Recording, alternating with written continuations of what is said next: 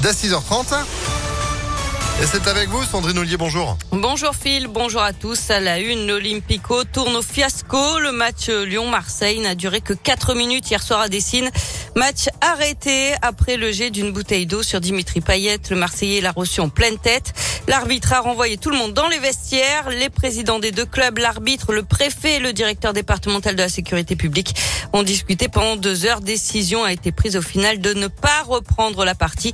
Écoutez la réaction de Jean-Michel Aulas forcément embêté après ces incidents. Bien sûr qu'il y a eu un incident et moi en tant que euh, représentant de, l'Olympique lyonnais, euh, euh, je présente toutes nos excuses à, Dimitri. bon, là, je viens de prendre de ses nouvelles.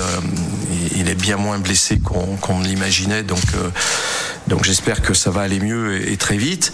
Donc voilà, donc on peut pas euh, imaginer euh, dans le contexte actuel que ça soit une mauvaise décision d'arrêter le match euh, à ce moment-là. Bon, c'est une bouteille d'eau qui va peut-être permettre de, prendre conscience qu'il y a encore d'autres décisions à prendre.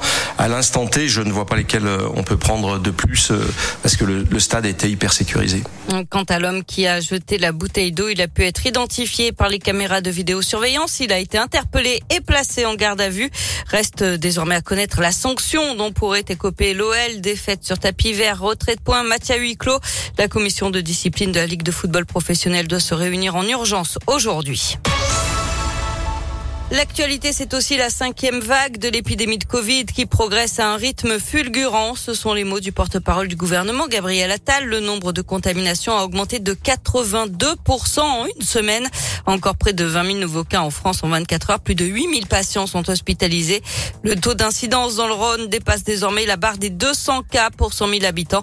190 pour l'Isère où le port du masque est redevenu obligatoire en extérieur depuis ce week-end. Le début d'un procès à Lyon. Aujourd'hui, six personnes soupçonné d'un braquage de fourgon en Suisse et arrêté en 2017 en France.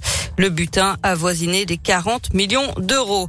Et puis une nouvelle enquête ouverte autour des Dalton après une nouvelle provocation du groupe de rappeurs lyonnais. Ils se sont rendus au commissariat de Bron en klaxonnant. Les forces de l'ordre les auraient poursuivis.